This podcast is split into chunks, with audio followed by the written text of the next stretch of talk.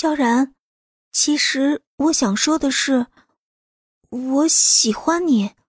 说完这句话，苏妍儿的脸蛋通红，又磕磕巴巴的说道：“我，我不知道该该用什么来报答你。”还没等萧然开口呢，苏妍儿的嘴唇已经贴在了萧然的嘴上，两个人亲上了。萧然也是一脸的懵逼呀，这是要以身相许啊！不过他倒是也没有拒绝，两人就这样身处电光火石之中。深夜的山洞根本看不到任何东西，只有睡觉的鼾声和这两个人发出的声音。萧然脑袋里还在想着，这要是让他老板看到了，不得气死呀！好在现在直播间已经关闭了，他现在的一举一动根本没人能看得到。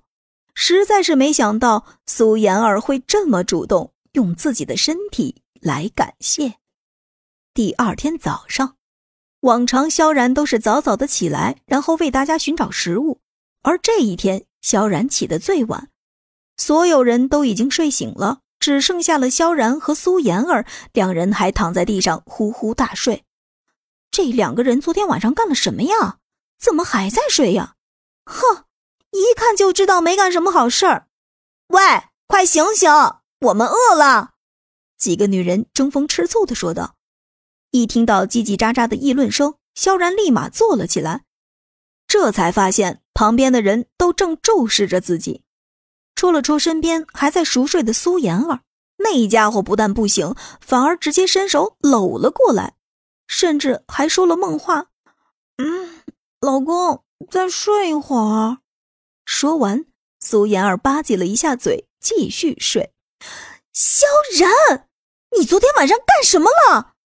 一听到这个称呼，莫晨曦立马不能忍了，指着萧然一顿大喊：“啊！昨天晚上没干什么呀？”这话说出来，萧然自己都不信呢。看到一边的苏妍儿还在呼呼大睡，萧然更是尴尬。这么多女人为他吃醋的感觉实在是太恐怖了。现在他都觉得自己呼出去的气都能冻成冰啊！他们几个随时都能手撕了自己。苏妍儿，你给我起来，别睡了！见萧然没说话，几个人又把矛头指向了正搂着萧然睡得正香的苏妍儿。啊！谁谁叫我？